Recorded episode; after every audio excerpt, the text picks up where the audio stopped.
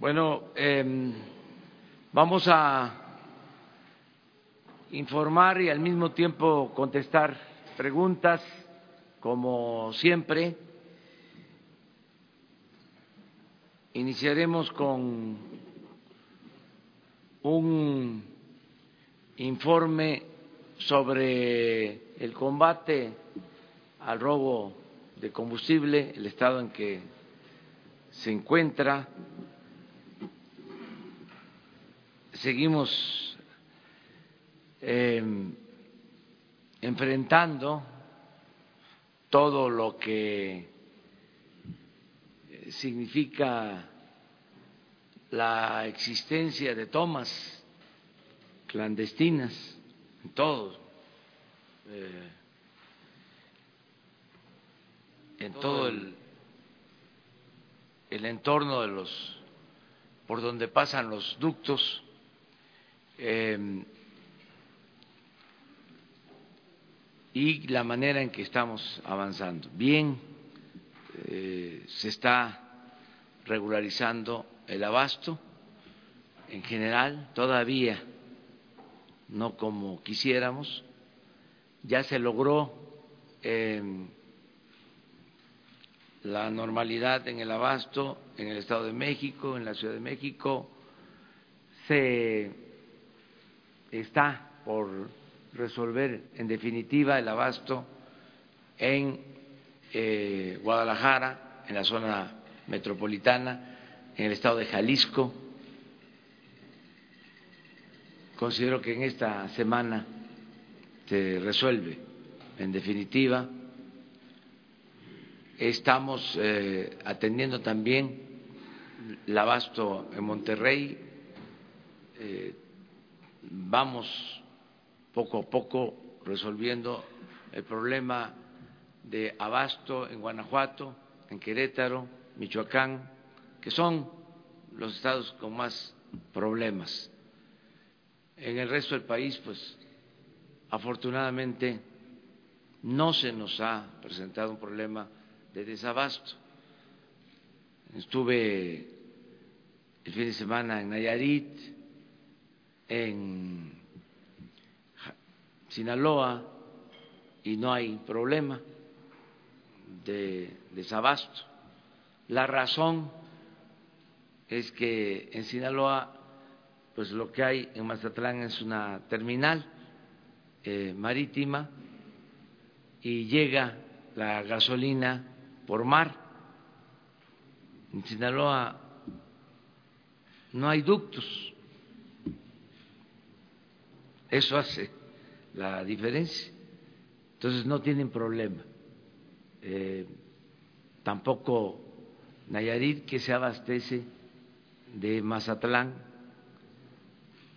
En el caso de Jalisco, sí, porque es el ducto de eh, Guanajuato eh, que va a Guadalajara, Salamanca, eh, Guadalajara. Para resolver el problema, ahí este, se llevó combustible de Mazatlán y eh, se reforzó la vigilancia de ese ducto para que terminar de abastecer lo que se consume en Jalisco y ya el informe de hoy habla de que se tiene combustible suficiente. Falta la distribución, pero ya en las terminales de Jalisco hay gasolina. Falta la distribución a las eh, gasolinerías, pero ya se va a hacer en esta semana y yo espero que se regularice. Eh, nos fue muy bien en el recorrido del fin de semana, la gente está muy eh, esperanzada del cambio, nos dicen que no aflojemos ni un paso atrás en el combate a la corrupción y a la impunidad. Y vamos a seguir actuando de manera consecuente porque esto es lo que quiere el pueblo de México, que se limpie de corrupción el gobierno, que se limpie de corrupción el país. Y en eso eh, vamos a seguir aplicándonos. Eh, el jefe del Estado Mayor de la Defensa, el general Homero Mendoza, va a informarles sobre cómo estamos avanzando en el cierre de tomas clandestinas. Hay una imagen que quisimos mostrarles de esta tecnología que se fue eh, creando, que fue surgiendo de la construcción de las zanjas como cisternas para sacar eh, el producto de los ductos, para almacenar el producto de los ductos, que significan un grave riesgo, un grave peligro, que fue lo que desgraciadamente causó la tragedia en Hidalgo. Pero esto, se los comentaba yo, se repite en todos lados. Esta imagen que vamos a ver es de Querétaro, pero la podríamos estar viendo en Veracruz, en Tabasco, en Jalisco, en Hidalgo, en Puebla, para que eh, internalicemos más lo que eh, significa esta actividad ilícita en riesgo y cómo se fue permitiendo que se arraigaran estas prácticas, cómo hubo omisión, cómo no se hizo nada, este, cómo se permitió que se llevaran a cabo estas eh, actividades. Entonces, le damos la palabra al general.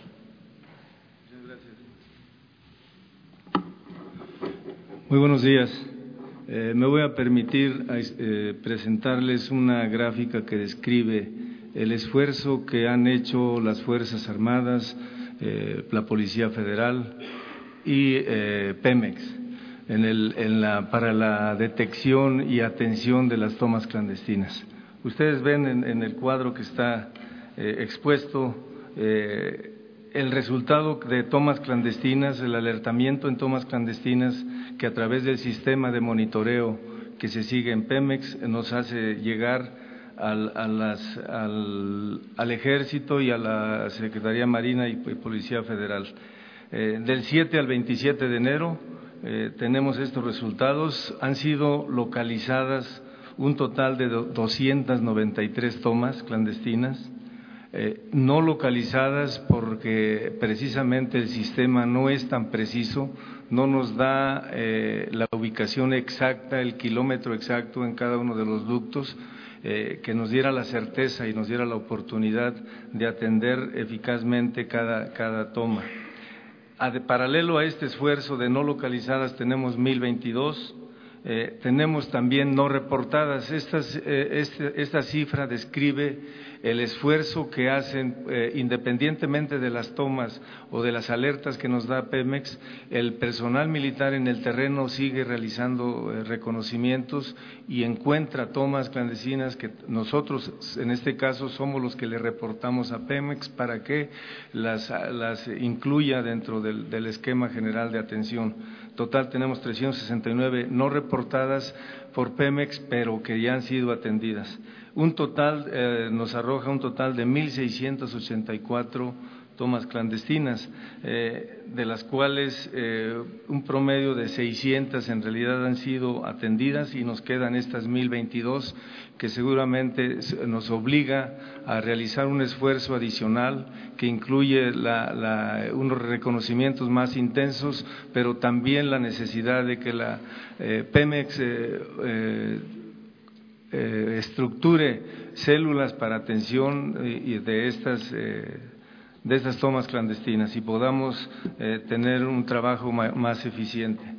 Les voy a presentar, como indicó el señor presidente, en el San Juan del Río, muy cercano, a escasos ocho kilómetros de donde el día 18 tuvimos también, en el mismo día en el que se presentó una, la crisis en el estado de Hidalgo, también tuvimos una toma clandestina en, Querétaro que, provocó un incendio que fue controlado. Esta toma, eh, si como ustedes observan en los gráficos, a las 8.15 de la mañana fue detectada por personal de nosotros, tres bases de operaciones acudieron para acordonar el área, eh, eh, suspendió Pemex a las 8.53 el flujo en el ducto, bloqueando el tramo y el derrame se ubicó en un área rural eh, de labranza despoblada sin riesgo para la población, pero contaminó. Eh, a las 10.50 se controló la fuga, quedando reparado el ducto. Tenemos ahí el video, a ver, por favor, pónganlo. Ustedes vean, vean la magnitud de, de la... De la, de sobre los canales de los riegos se ha esparcido la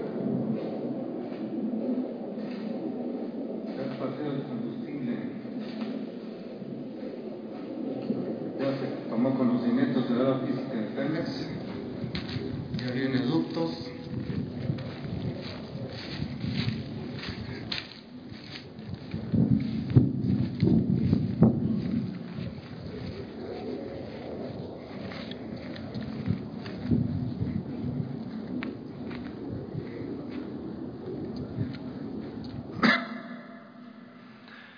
Bien, como ustedes pueden apreciar, esto precisamente confirma el riesgo que representa este tipo de, actividades ilícitas, porque cualquier chispa, cualquier flamazo eh, provoca el incendio y consecuentemente, eh, en el caso de los que acuden pobladores o, personas a tomar el combustible de esta manera ilícita, pues pueden, pueden tener eh, alguna lesión. Eh, eh, tenemos otra toma clandestina.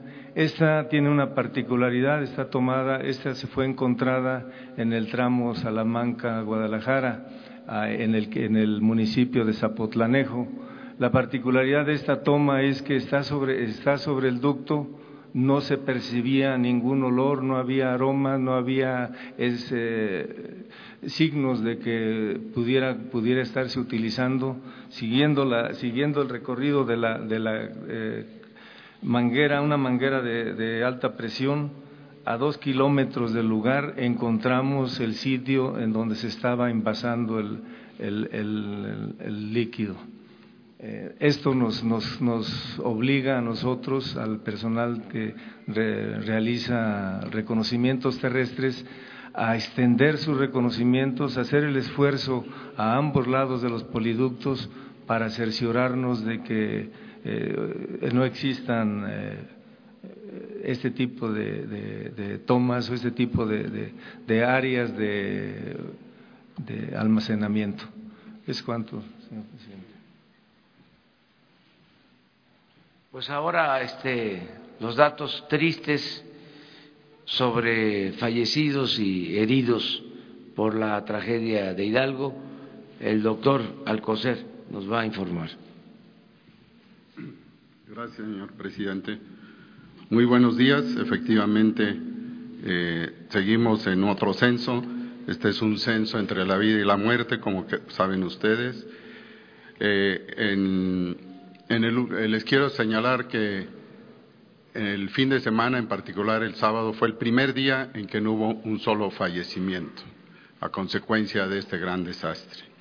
En las últimas 48 horas, entonces, fue solo un paciente fallecido.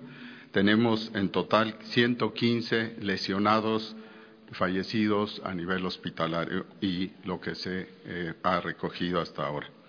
Eh, su ubicación, la mayor parte han sido concentrados en la Ciudad de México, 22 de ellos, en el Estado de México cuatro, en el, Estado de Hidalgo siguen tres pacientes y tres también en Galveston que fueron trasladados en días pasados. En este informe, digamos, eh, eh, bueno, en el sentido de que van disminuyendo las muertes, eh, les quiero comunicar que tuve la oportunidad de hacer una visita personal a los ocho pacientes que se encuentran en el Instituto Nacional de, Rehabilitación, en el Centro Especializado de Investigación en Quemados, donde se pudo constatar en algunos de estos pacientes, todavía en gravedad, ya hay un estado de conciencia de ellos, están eh, conscientes de su situación. Se ha, se ha iniciado la labor de mediano plazo con los injertos que tienen que recibir, con una buena aceptación y desde luego los familiares ya están eh, conscientes de esto, mandan saludos, agradecimientos y pude constatar entre estos agradecimientos al señor presidente de la República y más aún el, el evaluar que no les falta nada en los recursos, que médicamente así fue verificado por su servidor y en lo cual están avanzando en lo que se les debe dar a todos ellos. Muchas gracias, esa es la información. ¿Perdón? 32. Doctor, perdón. el estado de salud de estas 32 personas podría considerarse como delicado, grave o cuál es su evolución? Sí, y sin eh, lo dinámico de esto, hablar de estas cifras es, este, no es fácil. La, gran mayoría, por una lógica de que los más graves han fallecido, tienen un futuro, un pronóstico mejor. Sin embargo, todavía hay la mitad de ellos, podríamos decir en forma aproximada, tienen que pasar, están de una terapia intensiva, tienen que pasar a una situación más estable y donde desde luego esto se, se acompaña de potenciales decesos, pero desde la perspectiva médica esto va mucho mejor en los, al cumplirse nueve días de esta situación. Muchas gracias. Muy bien, pues entonces vamos a eh, preguntas y respuestas. Ayúdenme, ¿no? Para este, proponer. Vamos acá, a la derecha.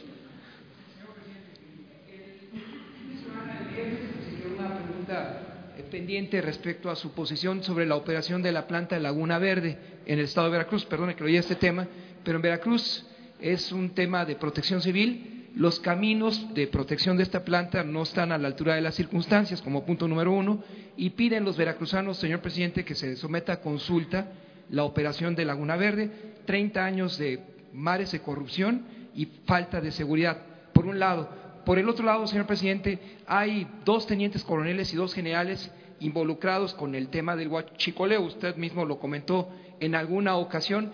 ¿Qué se hará sobre el particular? Porque ellos son parte de la espiral de corrupción con el tema del huachicol. Y finalmente, señor presidente, en el caso de Venezuela hay un vicepresidente actualmente del gobierno venezolano que es investigado por los Estados Unidos por presuntos vínculos con el narcotráfico, si eso podría cambiar la posición del gobierno mexicano en el caso de Venezuela. Sí, lo de Laguna Verde eh, sería cosa de pedir a la Comisión Federal de Electricidad un reporte, lo vamos a solicitar para informarles a ustedes con elementos eh, técnicos creíbles, eh, sólidos. Y en el caso de las investigaciones de quienes pudieran estar involucrados en todo lo que es el robo de combustibles o eh, tener alguna responsabilidad por omisión, eh, ya la Procuraduría, ahora Fiscalía General, tiene eh, abiertas todas las investigaciones. En el caso de el general que eh, actuaba como representante de eh, el ejército en la embajada de Panamá.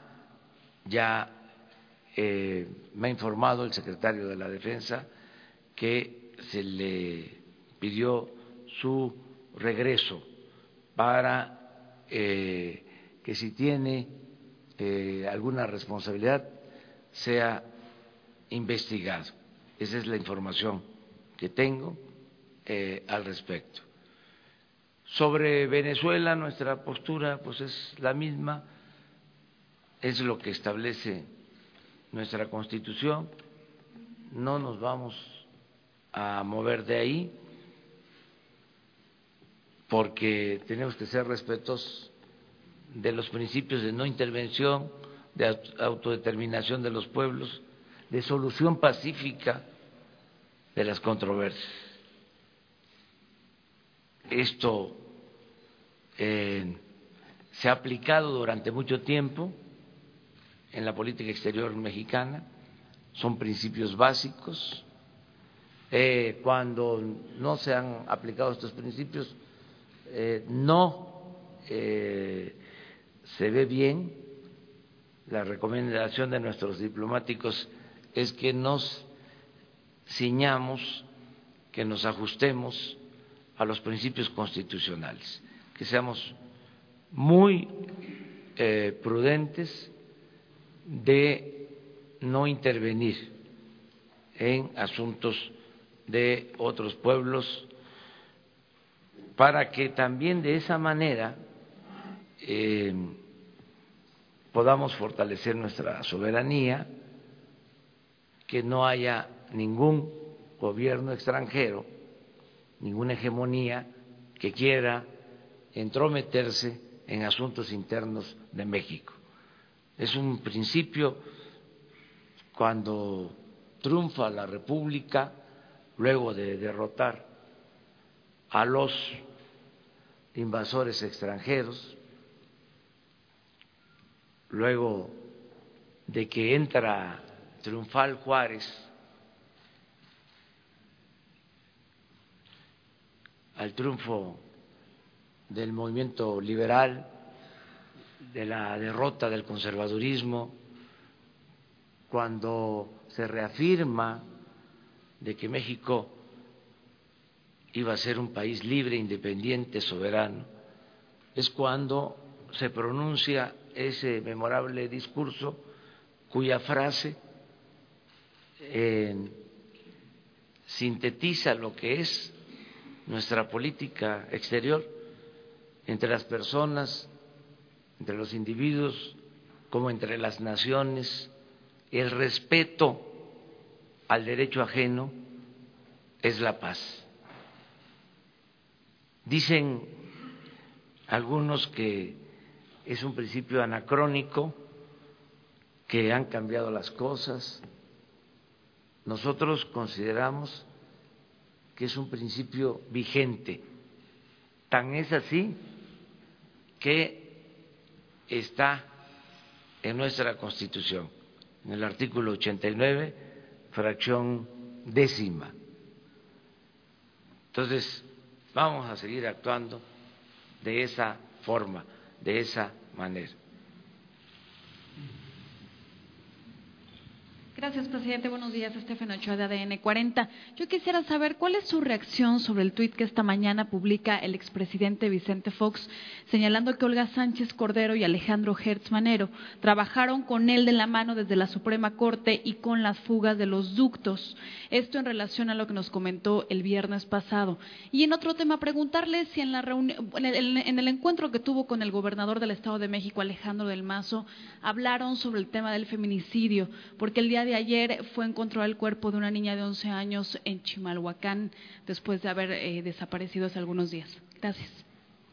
No voy a este, engancharme con ese eh, asunto del el expresidente Fox.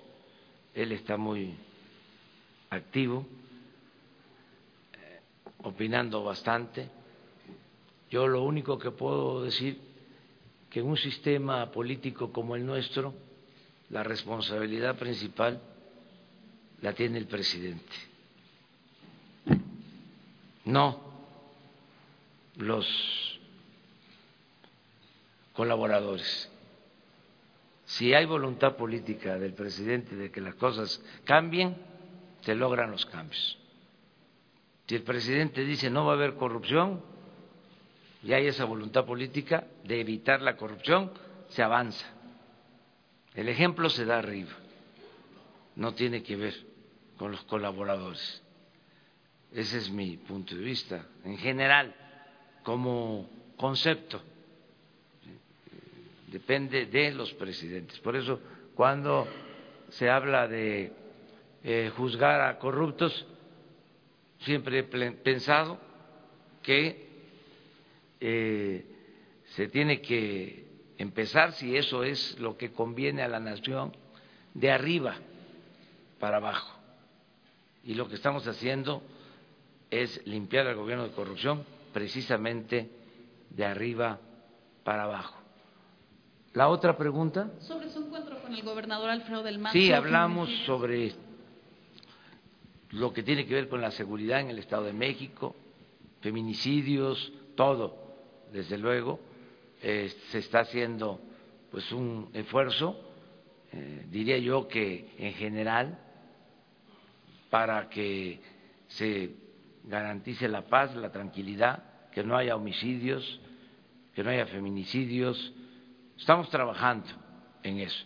No es algo que no tratemos todos los días. Un día de estos yo les voy a explicar cuál es la agenda que tratamos desde las seis de la mañana, cómo se desenvuelve la reunión de seguridad. El primer tema de la agenda siempre tiene que ver con los delitos cometidos en las últimas 24 horas. Entonces, sabemos eh, qué delitos cuántos homicidios, cuántos robos de vehículos. Sabemos en dónde, eh, en qué municipios, en qué estados, y esto nos da tendencia y se actúa a partir de lo que está sucediendo. Tenemos una idea clara de dónde eh, hay más homicidios, eh, las causas, todo lo que eh, sucede en las últimas 24 horas. Em, y estamos atendiendo un problema que es también eh, grave, severo, el problema de la inseguridad, de la violencia, por lo mismo, porque no se atendieron las causas y creció mucho. Entonces estamos eh, iniciando los programas sociales, que consideramos que eso nos va a ayudar bastante, porque es lo preventivo, eso nos va a ayudar a eh, que la gente tenga opciones, tenga alternativas, que los jóvenes tengan trabajo, que no eh, se vean obligados a tomar el camino de eh, la delincuencia, pero lleva tiempo, también nos estamos organizando cada vez mejor con la integración de eh, las corporaciones policiales, eh, el apoyo del ejército, de la marina, el que todos los días esté conmigo el secretario de la Defensa desde las seis de la mañana, el secretario de Marina, el jefe de la Policía Federal, el secretario de Seguridad Pública, la eh, secretaria de Gobernación. Todo eso ayuda mucho. Estamos dedicados de cuerpo y alma a eh, serenar el país. Pero es un proceso porque fue mucho tiempo. Eh, esto es el equivalente al porfiriato. El porfiriato, lo he dicho, significó 34 años.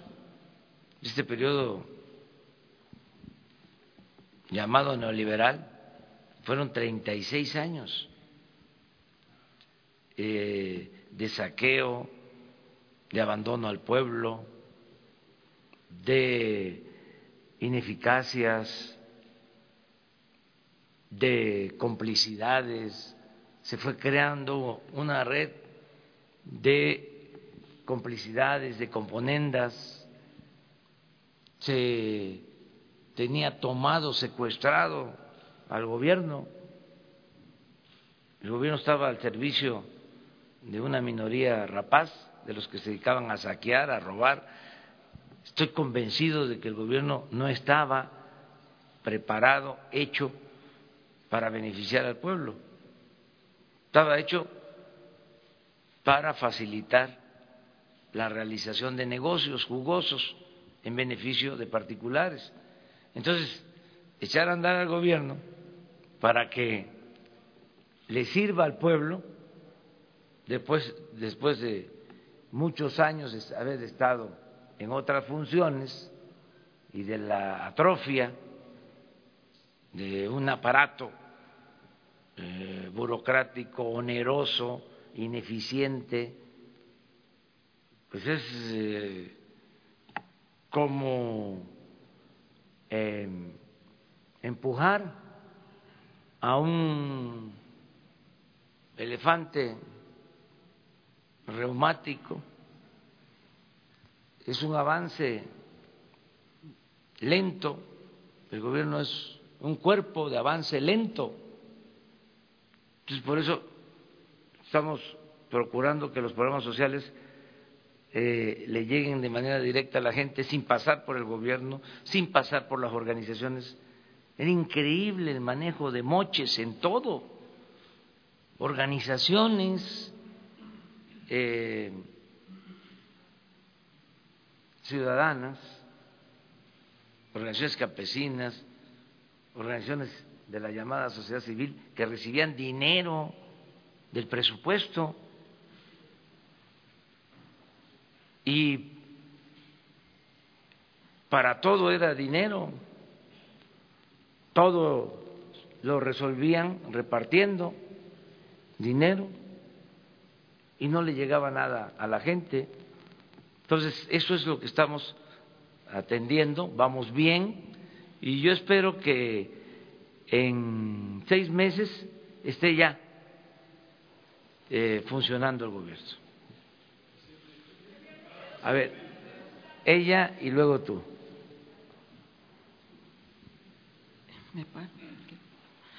Gracias, señor presidente. Nancy Rodríguez, del portal Oro Sólido en Redes.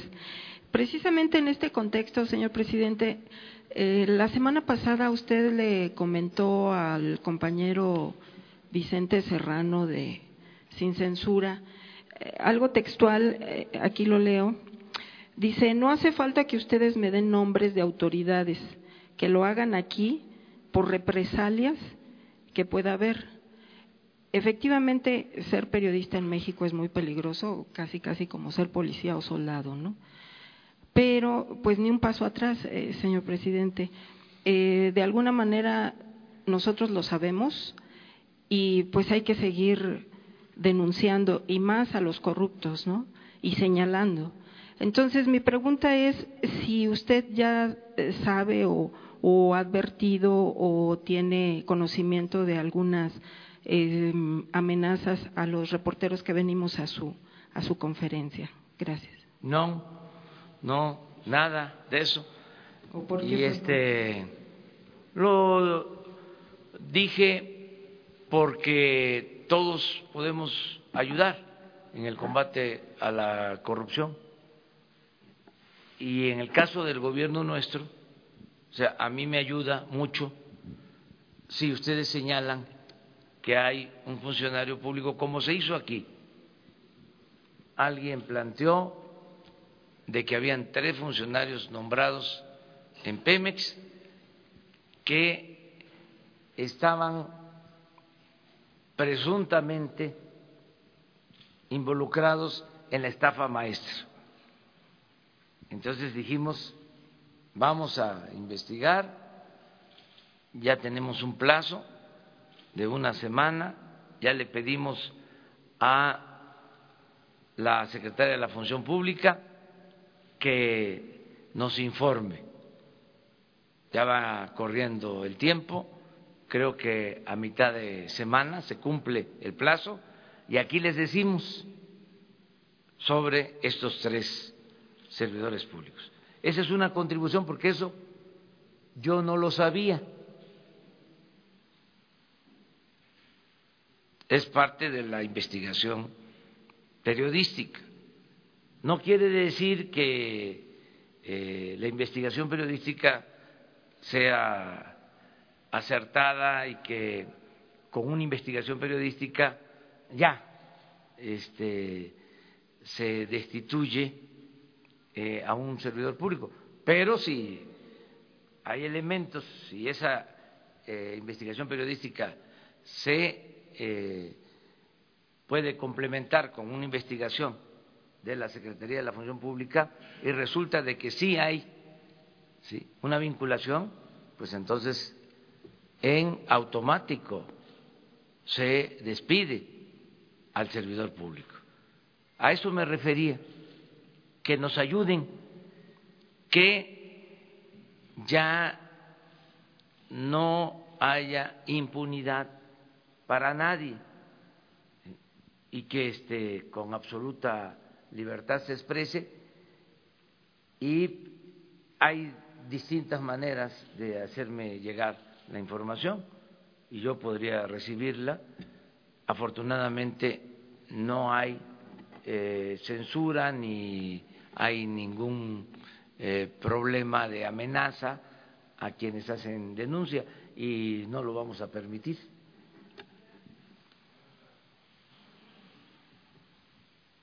Eh, buenos días, presidente. Varias preguntas. La primera, el viernes nos hablaba sobre la tecnología para detectar el robo de combustible. Preguntarle si ya determinó algún tipo de sustancia que se pueda usar, algún tipo de marcador que el gobierno pueda usar para detectar el, robo de, combustible, si ya está eh, usted ya con la decisión de eh, contratar este tipo de tecnología. Eh, también preguntarle, algunos días, hace unos días nos preguntó, nos informó sobre el tema de una empresa a la que no se le devolvieron eh, millones de pesos. Eh, quería preguntarle si, si hay una lista, si usted sabe cuántas empresas están en esta condición, si puede transparentar eh, las devoluciones de IVA que se le dan a las empresas. La otra pregunta, esta, vimos ahorita la zanja de una toma clandestina. Esta gasolina, si uno toma, la toma con una cubeta y la echa un automóvil, a un, a un tractor, ¿El tractor funciona bien o qué pasa? Veo que se, mezcla con, tierra esta gasolina. ¿Sigue siendo eficiente la gasolina? Y por último, preguntarle si ya habló con el gobernador de Michoacán sobre el tema de los maestros. Gracias.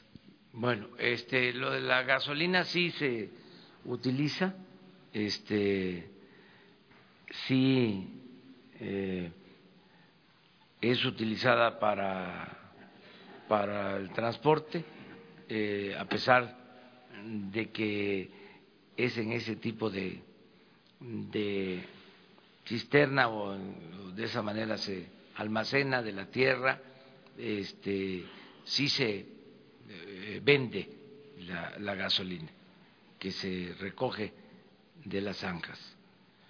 Eh, no he hablado con el gobernador de Michoacán, estaba en una visita de trabajo, pero sí hemos estado atendiendo el tema en Michoacán.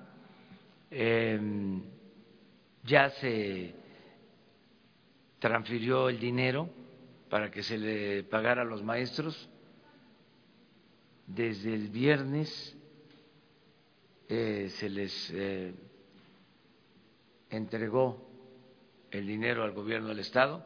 Tengo entendido que ya están pagando. Sin embargo, eh, están ellos demandando otras cosas. Nosotros no vamos a caer en ninguna provocación.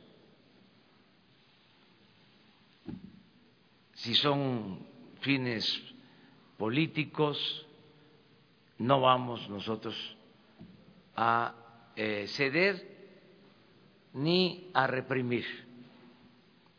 Cada quien se va a ser responsable de sus actos. Cuando hay una actitud de intransigencia, cuando no hay una causa justa, por la que se protesta, sino son otras razones, pues la misma gente se da cuenta y esto no ayuda a ninguna organización. No este, lo puedo asegurar, pero ellos tienen que entender que son otros tiempos. Nosotros no eh, estamos en contra del pueblo ni somos represores. Al mismo tiempo, tenemos autoridad moral suficiente, no tenemos problema de conciencia, como para no dejarnos chantajear por nadie, sea quien sea. El gobierno representa al pueblo el presupuesto es dinero del pueblo. Si no hay razón, no vamos a ceder. Es Juárez gobernando, el ejemplo de Juárez. Nada por la fuerza, todo por la razón y el derecho. No tengo el dato, pero era lo que se estaba solicitando. Aclaro que no es una responsabilidad del gobierno federal, es del gobierno del Estado. Se le, sí, se le adelantó eh, al gobierno del Estado un recurso para que pudiera atender la demanda. Sí, ellos dicen que de todas maneras eh, le van a seguir y que ahora va a ser por otras razones, están en libertad. Ah, sí, estamos buscando mejorar la tecnología. El general eh, Homero Mendoza hablaba de que eh, no todas las tomas clandestinas son detectadas por el sistema de monitoreo. Entonces tenemos que ir mejorando eh, poco a poco la, tecnología. Eh, se está avanzando mucho, nos está ayudando bastante el que el ejército y la marina están haciendo reconocimientos por tierra y que se tienen bases cada 20 kilómetros en los ductos que independientemente del aviso por que se detecta una baja de presión, una toma clandestina, eh, abajo se está llevando a cabo eh, la vigilancia eh, en tierra y en mar, porque vamos a presentarles también lo que estamos haciendo en el mar,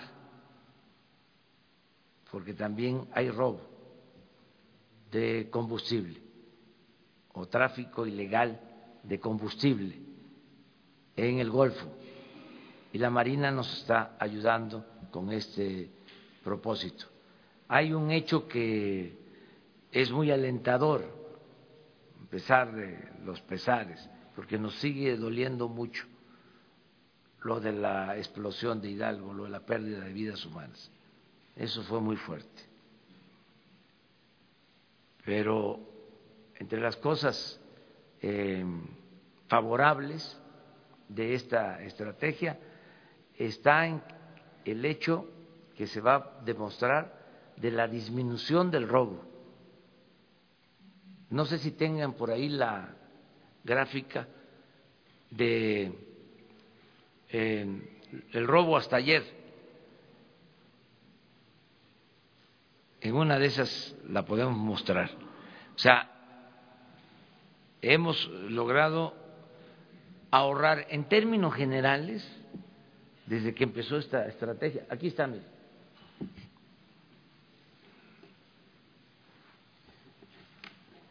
Con el permiso.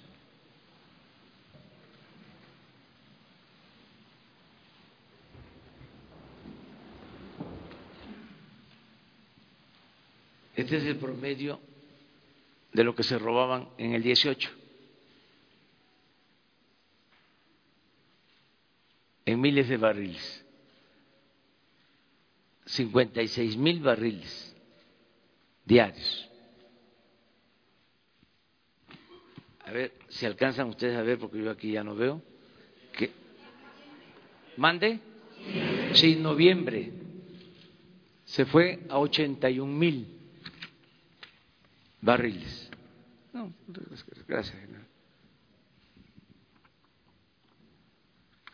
Y esto es diciembre del 1 al 20, antes de iniciar. 74 mil. Aquí empezamos. Al control de los ductos y el combate al robo.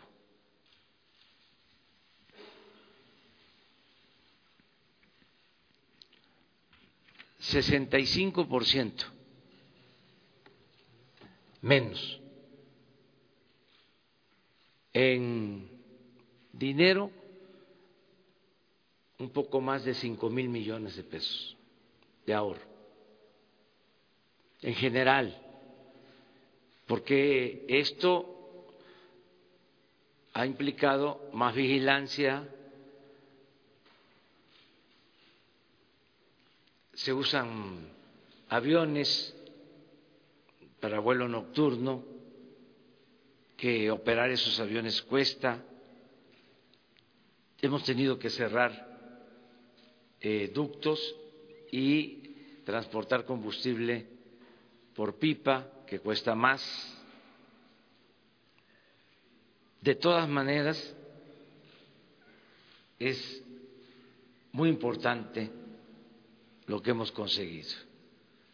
Si seguimos así, pues ya no se van a robar los 65 mil millones que se robaron el año pasado. Y vamos a poder liberar fondos y vamos a poder enfrentar este asunto. Este, sí, aquí me están pasando el informe.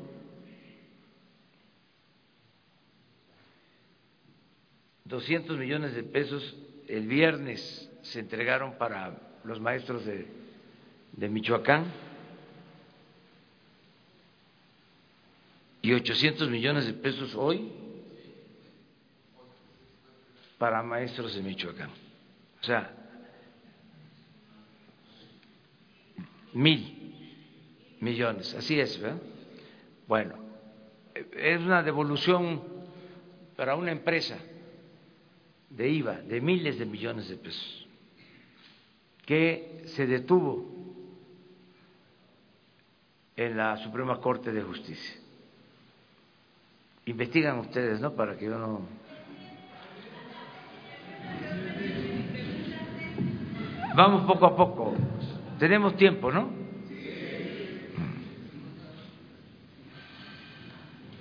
Gracias, presidente. Buenos días. Consultarle entonces cuál podría ser la salida al tema de Michoacán, porque finalmente las vías siguen tomadas, las pérdidas económicas, ya decía ahí el secretario de Comunicaciones, impactan a todo el país. ¿Cuál podría ser la salida si ya están los depósitos y si ahora crecen las demandas nuevamente? Yo espero que tengan este, ellos eh, conciencia de que si ya se les atendió, tomen eh, la decisión de liberar las vías. Eso es lo que yo espero. No eh, lo descarto, porque ya no habría motivo, ya sería pues un capricho y entonces pues eh, no quedarían bien, serían mal vistos, porque les adelanto, ¿eh? no voy a dar la orden de reprimir al pueblo. No es debilidad, es que me voy a apoyar en la fuerza de la opinión pública. Quienes, sin razón, actúen de esa forma, se van a debilitar mucho como organización. Yo conozco de esto. Las intransigencias no son opción, no son alternativa. No tienen nada que ver con la izquierda. Ese radicalismo tiene que ver con el conservadurismo es cuando los extremos se tocan. Eso tiene que ver con la extrema derecha. Es un conservadurismo em, disfrazado de radicalismo. Eso hay mucho, pero eso no prospera, porque no hay un gobierno antipopular, no existe un gobierno entreguista, no existe un gobierno corrupto,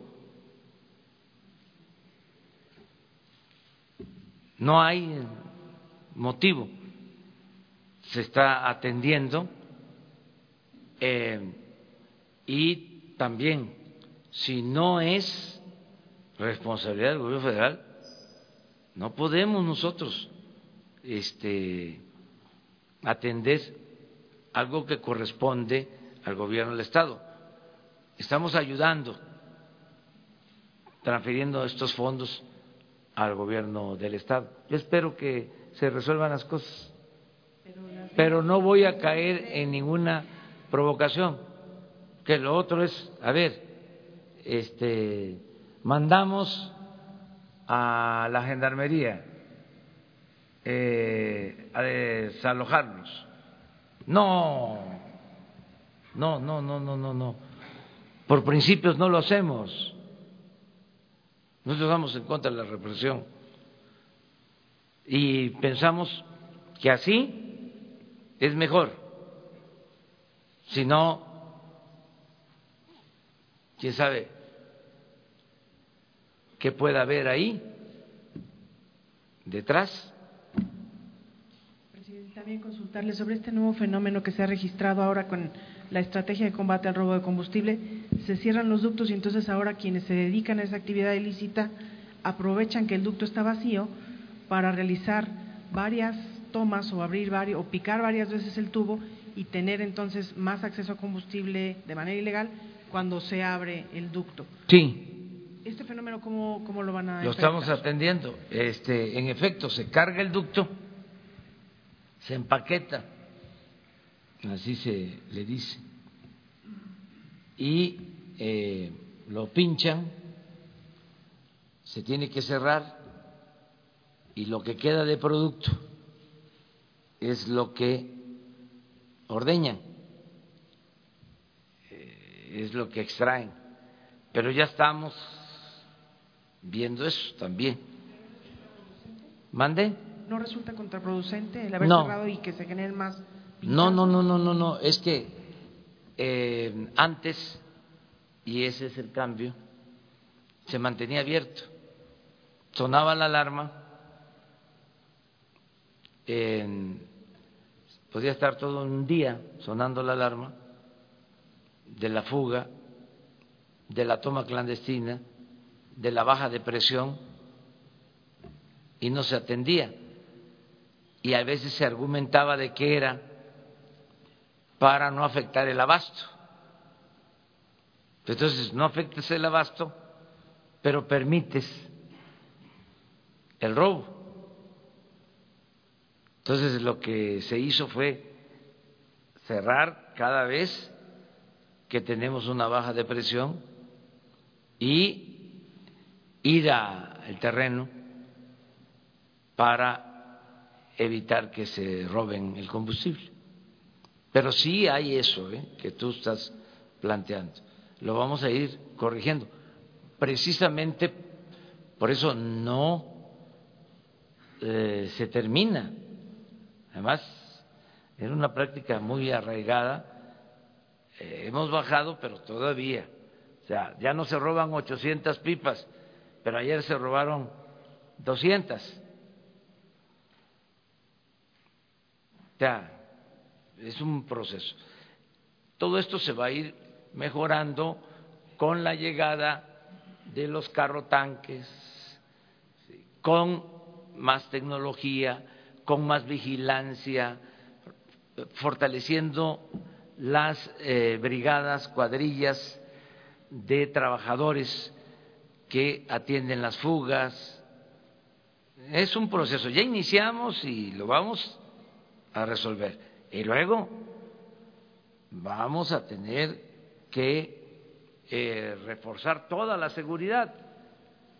Por eso lo de la Guardia Nacional, por eso las 266 coordinaciones territoriales, porque no el pueblo, yo estoy sintiendo un gran apoyo de la gente, inclusive de los que por necesidad se dedicaban a esta actividad, están eh, actuando de manera eh, muy responsable, se están retirando de estas actividades, están aceptando los programas sociales, esa es la información que tengo, em, pero los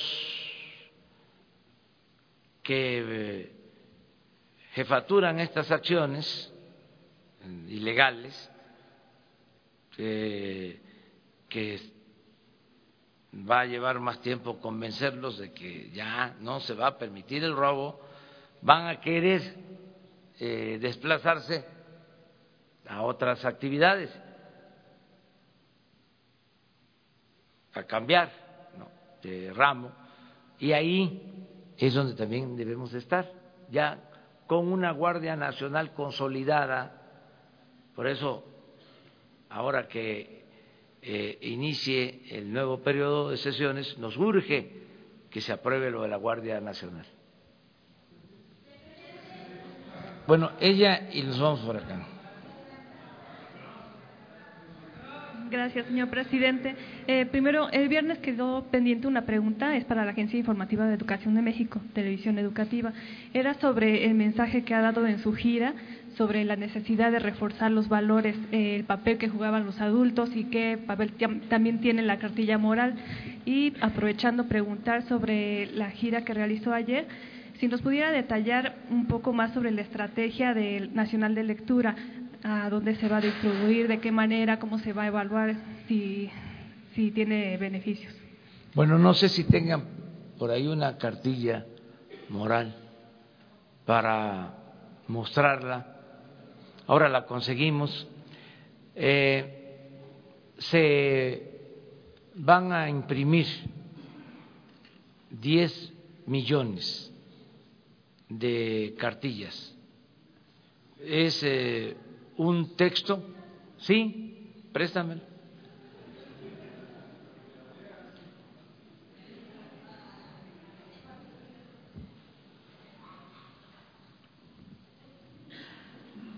Es un eh, texto básico para fortalecer valores.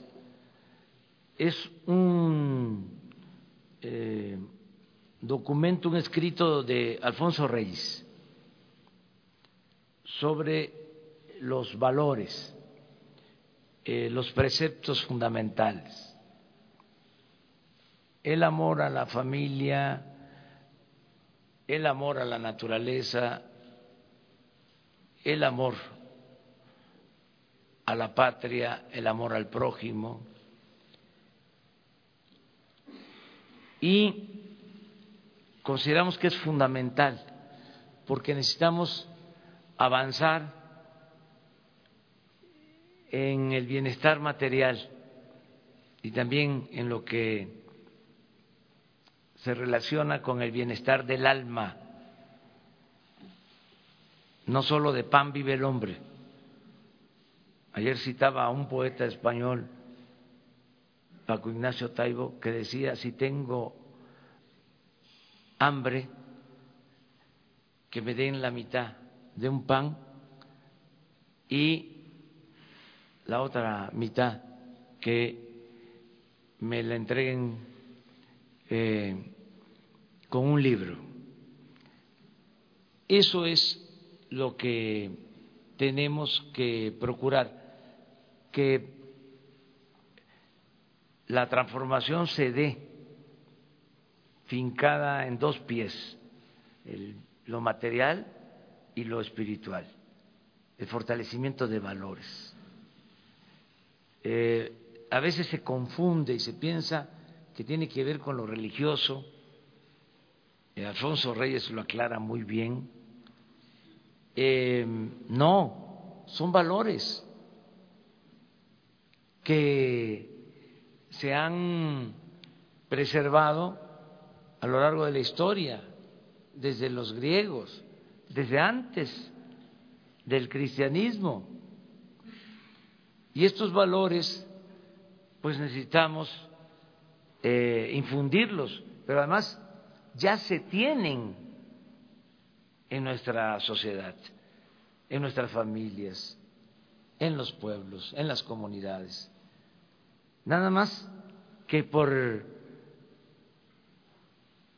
el predominio del individualismo, de lo material, han quedado eclipsados valores, pero son tan fuertes que no han desaparecido. Y es lo que nos va a permitir regenerar la vida pública del país,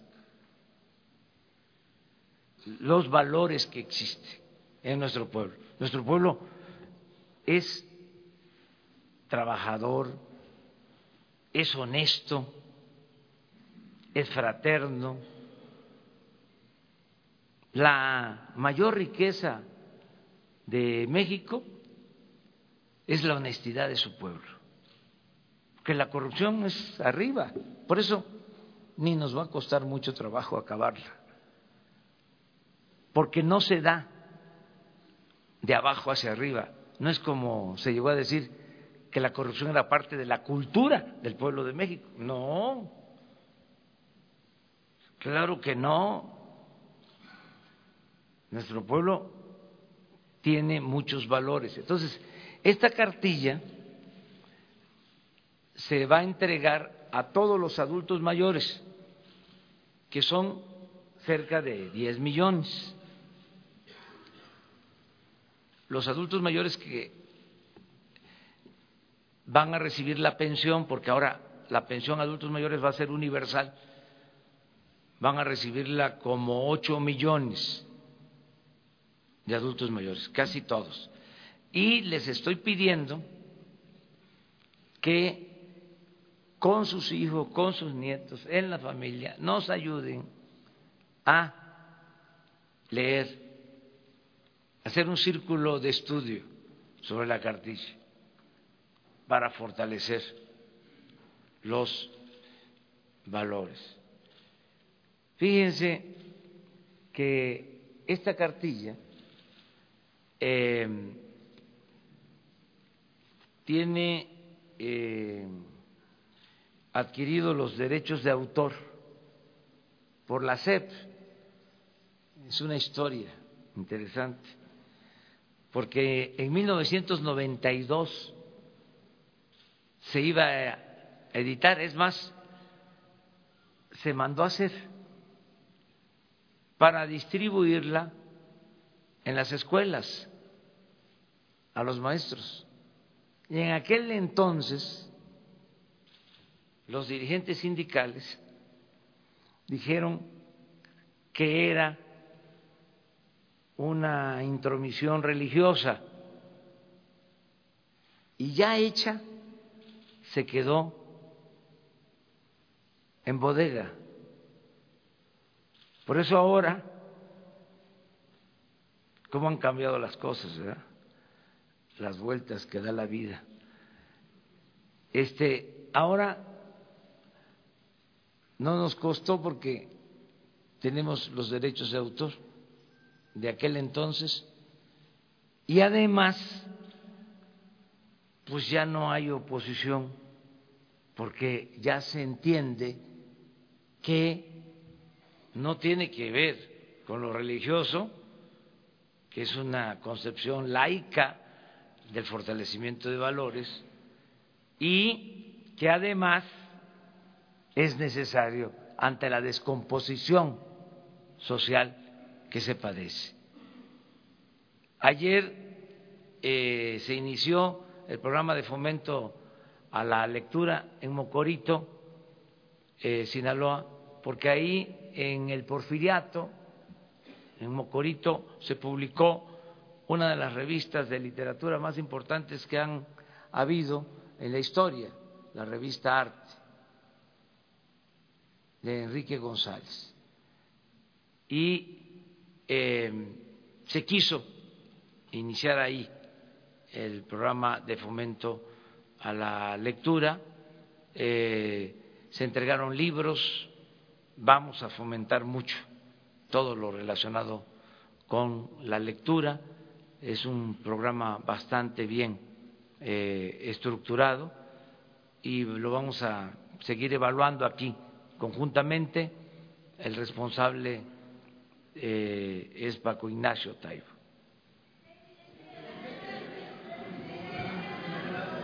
Vamos atrás, eh, contigo.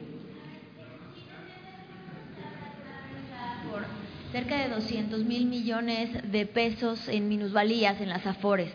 ¿Qué nos puede decir al respecto esto después del anuncio de la cancelación del nuevo aeropuerto de la Ciudad de México? Y por otra parte, el Banco de México ya ha anunciado que este año se va a unir a su proyecto de austeridad y entre los recortes que va a hacer es el destinado a emitir billetes y monedas para proveerlos a la economía mexicana. ¿Qué nos puede decir también al respecto? Gracias.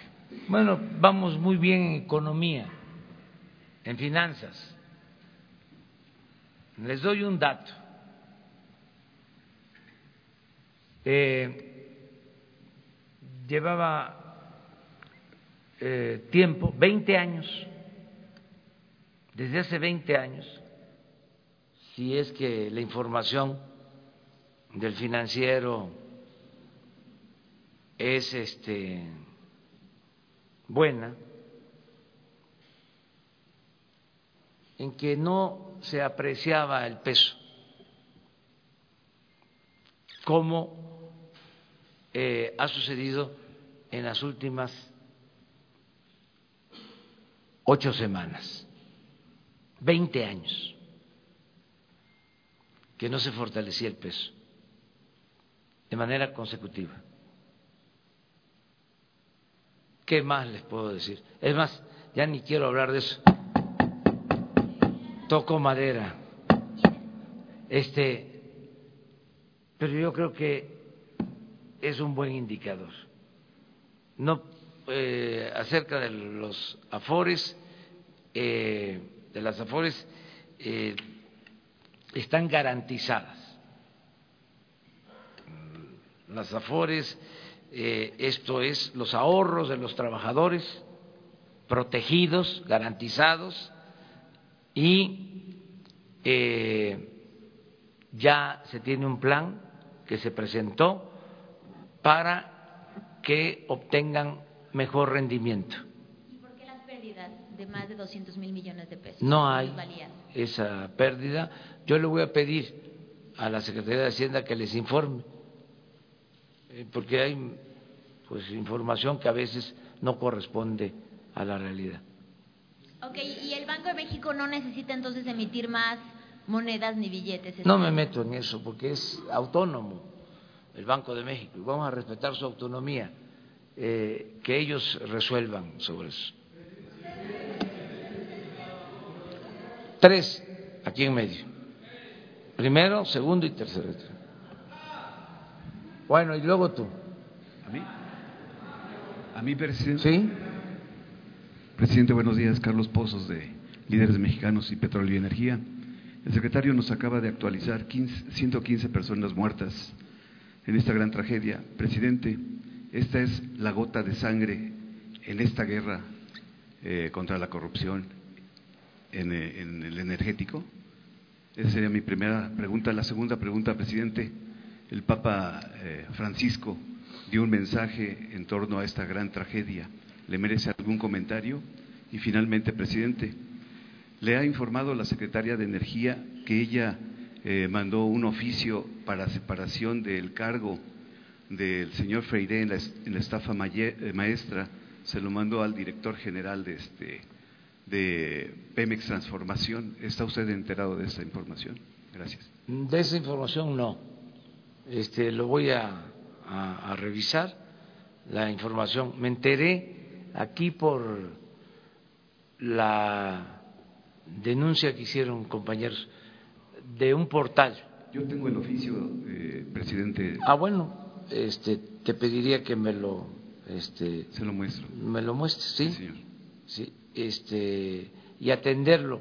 Puede ser que no se tenga la información, pero cuando se cuenta con la información y con elementos, se procede, se actúa.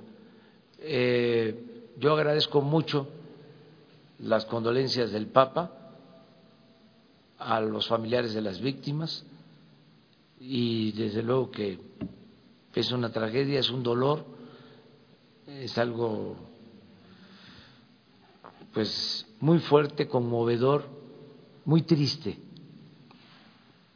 que se produjo por lo que hemos estado viendo. Y eh, la, es la gota de sangre que no quiero hablar de eso. No quiero hablar de eso. Este es algo muy doloroso nada más. Muy doloroso eh, es una tragedia.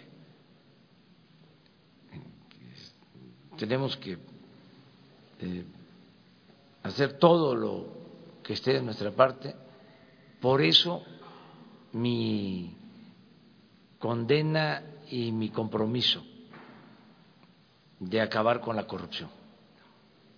Gracias. A ver, pero quedamos. Hola, ¿qué tal, presidente?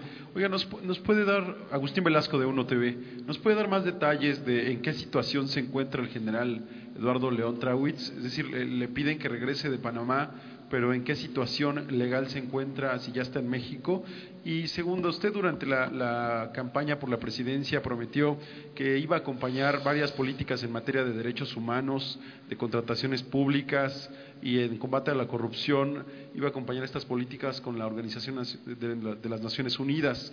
El programa de mejoramiento urbano que va a llevar a cabo la SEDATU no está acompañado por la ONU, específicamente por ONU Habitat. ¿Esto a qué se debe? ¿Por qué deciden que la ONU no acompañe este programa en el que se van a invertir por lo menos 10 mil millones de pesos este año? Gracias.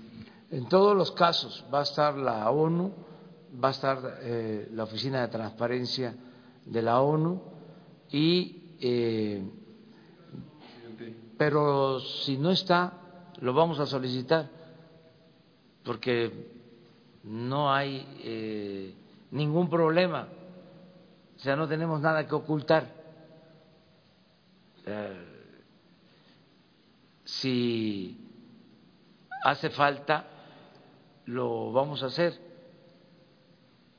No vamos, imagínense, a dejarnos arrinconar con una situación así, ¿no?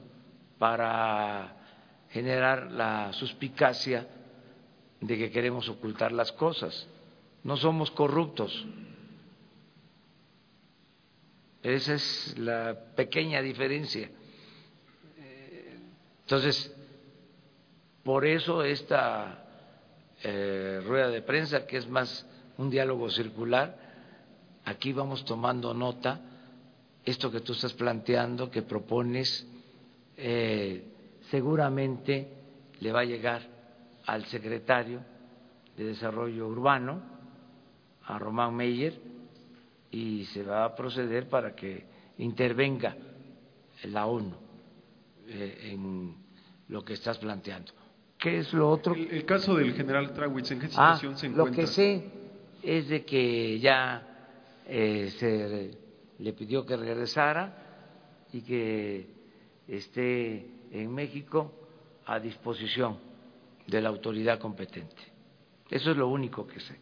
Tengo más información, pero no puedo eh, darla a conocer para no cometer una imprudencia o una violación al debido proceso.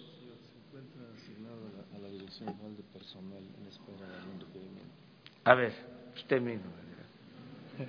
Perdón, el general eh, regresó de su comisión que tenía en Panamá y se encuentra asignado a la Dirección General de Personal en espera de que se le presente o se le haga algún requerimiento legal o administrativo en razón a su función como jefe de la subdirección de salvaguarda de, la Pemex.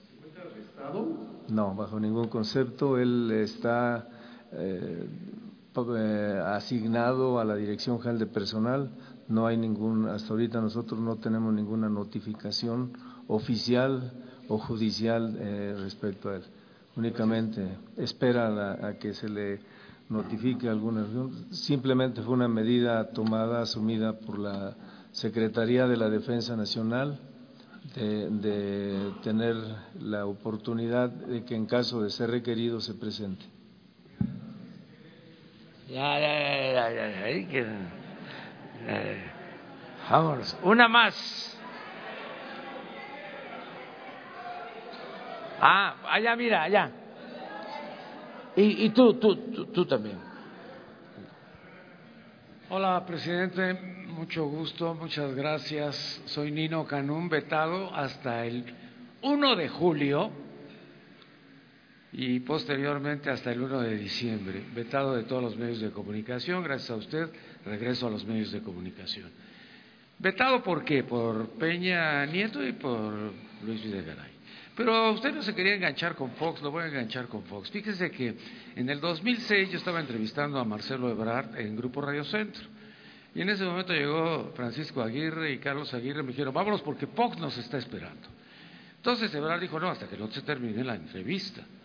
No, no, no, no, nos vamos porque el presidente nos está esperando. Bueno, pues ya llegamos a Los Pinos y, oh sorpresa, estaba el presidente Fox con Luis Carlos Ugalde, presidente del IFE. Dije, ah, caramba, se juntaron ambos. Y en ese momento dijo, pues en las encuestas va muy abajo Calderón. Y López Obrador es un peligro. Vamos a ver qué tenemos que hacer para ayudarlo a Calderón. Bueno, Tú, Nino, vas a conducir todos los noticiarios de ese día, vas a conducir todas las estaciones radiofónicas del Grupo Radio Centro el día en que se lleve a cabo la elección. Bueno, pues este, estamos en tus manos. Ya, ahí se terminó, ahí concluyó. Salimos y, oh, sorpresa, estaba Raimundo Rivapalacio, director del Universal, y el señor Ili Ortiz esperando entrar para que les dijeran exactamente lo mismo. Usted no se quería enganchar con Fox, pero yo creo que ya se enganchó en esto. Y la otra, fíjese que pues eran 1.680 millones de pesos que se tomó el señor eh, Carlos de Champs, Carlos Romero de Champs, para entregárselos a la Bastida. Se dijo que no se los dio a la Bastida, que se los dio a Emilio Gamboa. No, que no se los dio a Emilio Gamboa, que se los dio a Esteban Moctezuma, actualmente secretario de Educación. Pero no, Emilio Gamboa dijo, no, no se los dio a nadie, se los dio a Diodoro Carrasco, que era el secretario de Gobernación con Cedillo. Pero bueno, pues ahí se quedó ese dinero y ganó Fox. Qué raro, ¿no? Si tenían 1.680 millones de pesos que jamás utilizaron. Enrique Peña Nieto llega a mi casa y cuando llega a mi casa me dice, quiero que seas el próximo director de comunicación social conmigo. Entonces yo le agradecí enormemente, le dije que no, que muchas gracias, que pues yo no sabía de eso, cómo iba a ser director de comunicación. Le pidió a mi esposa Mara que lo ayudara también y pues le dijimos que no, que muchas gracias y entonces se levantó y me dijo, a un presidente de la República nunca se le dice no. y se salió y nunca más volvió a saber de nadie de ellos y quedé vetado. Y yo me pregunto, con todo esto que ha venido sucediendo y que se habla mucho de Romero de Champs, ¿Romero de Champs va a tener algún problema? Porque hay un frente independiente petrolero de Sergio Morales, creo que se llama, que tiene no sé cuántos años pugnando porque, bueno, pues investigue a Romero de Champs, pero parece que pues hay mucha complicidad de los presidentes o de los anteriores, como usted dice. Se ven muy traviesos. Yo veo muy travieso al Fox, veo muy travieso al Calderón y veo muy travieso al Peña, como usted menciona. Entonces, ¿no será que, bueno, pues los traviesos no le, no le permiten a usted poder llegar a cabo una investigación? Y nuevamente, señor presidente, muchas gracias, porque gracias a usted regreso nuevamente. Y le quiero decir que estaba yo esperando la llamada de Emilio Azcárraga porque lo fui a ver a Televisa, la de Ricardo Salinas de Televisión Azteca y de Tristán Canales que nunca me hablaron, Olegario Vázquez que yo creo que perdió mi teléfono, eh, MBS de Vargas pues me dijo ya contratado y nunca más me volvieron a llamar. Parecía que estaba yo vetado, pero ahora se me abrieron las puertas cuando llega usted se abren las puertas, la libertad de expresión termina con la ley Mordaza y yo soy muy agradecido al presidente de la República y muchas, muchas gracias, señor. Bueno, muchas gracias, Nino. Este, pues qué interesante, ¿no? Poder tener estos diálogos eh, abiertos, que hablemos aquí con eh, libertad y con franqueza. Eh, esto es la comunicación sin censura eh, felicidades por regresar, sí, eh, que te vaya. Gracias a usted. No, no, no, Si no. usted no, hubiera llegado a la presidencia, yo seguiría vetado. No. Tenía yo la sede, pero yo no Vamos a decir que es por la voluntad de los ciudadanos que decidieron que lleváramos a cabo un cambio en el país. Eh, fueron millones de mexicanos que votaron por un cambio verdadero. Y acerca de lo que estás diciendo de Romero de Champs, a una pregunta del Reforma, yo dije que íbamos a solicitar información sobre el estado que guardan las denuncias contra Romero de Champs, si existían denuncias sobre robo de combustible. Y ya pasó el tiempo, eh, yo hago el compromiso con ustedes de que pasado mañana informamos. Eh, ya había una solicitud que se hizo, gobernación hizo la solicitud a eh, la Fiscalía General se dio una respuesta, pero se está indagando más. ¿Se acuerdan que surgió el tema porque hubo una investigación periodística? Yo dije, bueno, esa es la investigación periodística, pero vamos a ver qué pasa en eh, el proceso legal judicial, porque no podemos solo basarnos en una investigación periodística. Entonces estamos eh, recabando información para ver cómo están estas denuncias, si existen estas denuncias y aquí, con toda transparencia, este, informarlo a ustedes. Señor Pasado mañana. Señor presidente, muchas, muchas gracias. Gracias a usted, regreso a trabajar. Gracias a usted, no al pueblo de México. Gracias al presidente de la República, presidente constitucional de los Estados Unidos mexicanos. Muchas gracias. Bueno, mañana.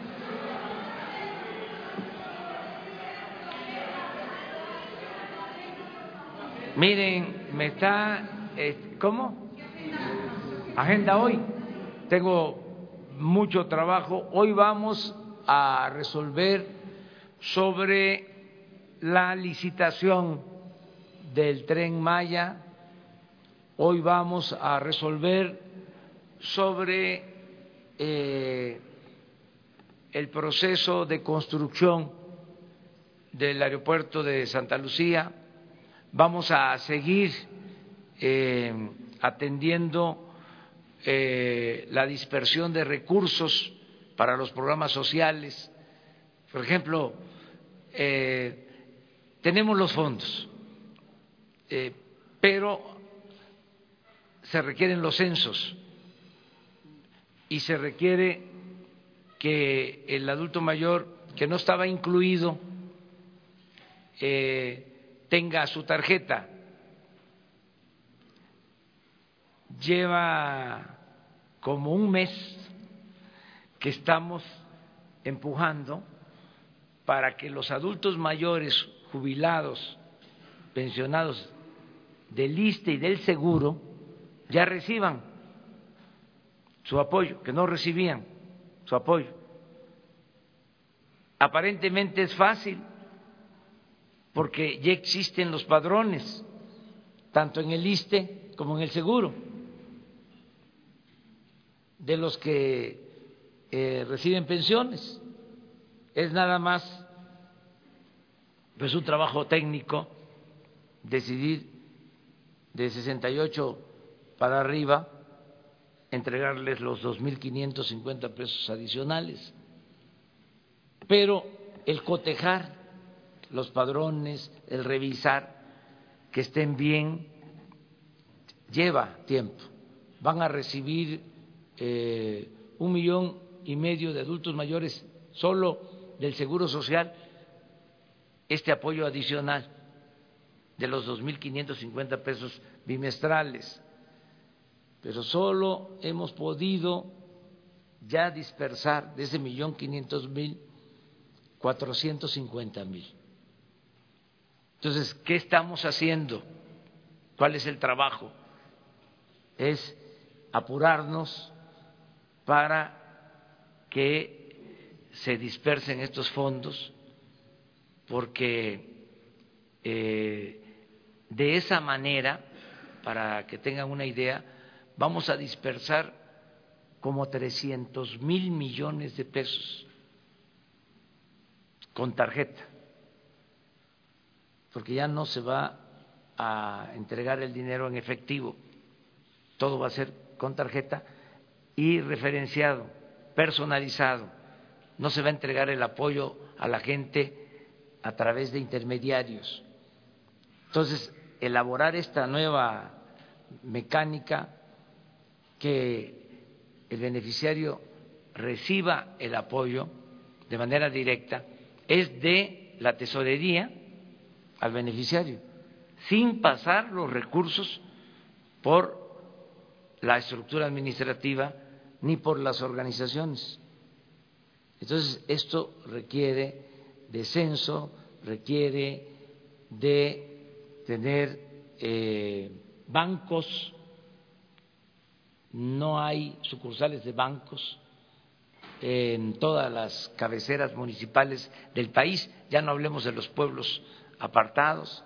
Si un estudiante de preparatoria va a recibir 1.600 pesos cada dos meses y se tiene que trasladar a donde hay un banco, pues se va a gastar 200 pesos en pasaje eh, y en sus refrescos y demás.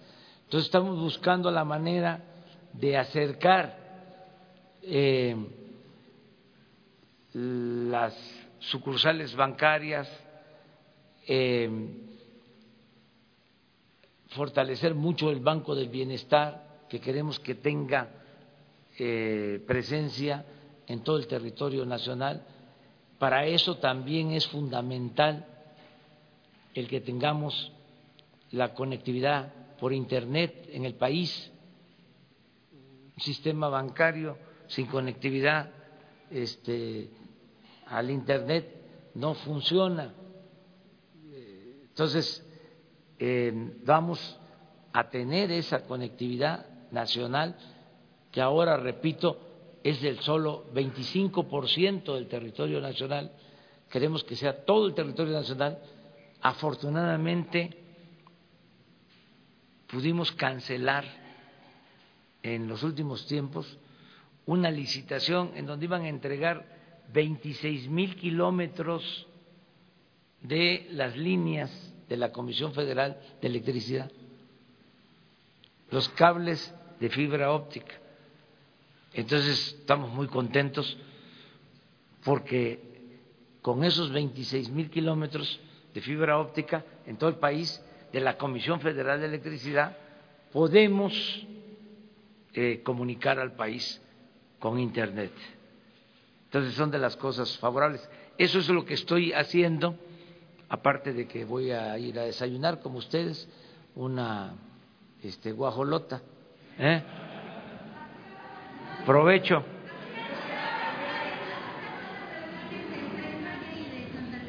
ahora mismo empezamos ya. Sí, es, lo del tren Maya y lo de todo el gabinete. Nos vemos mañana.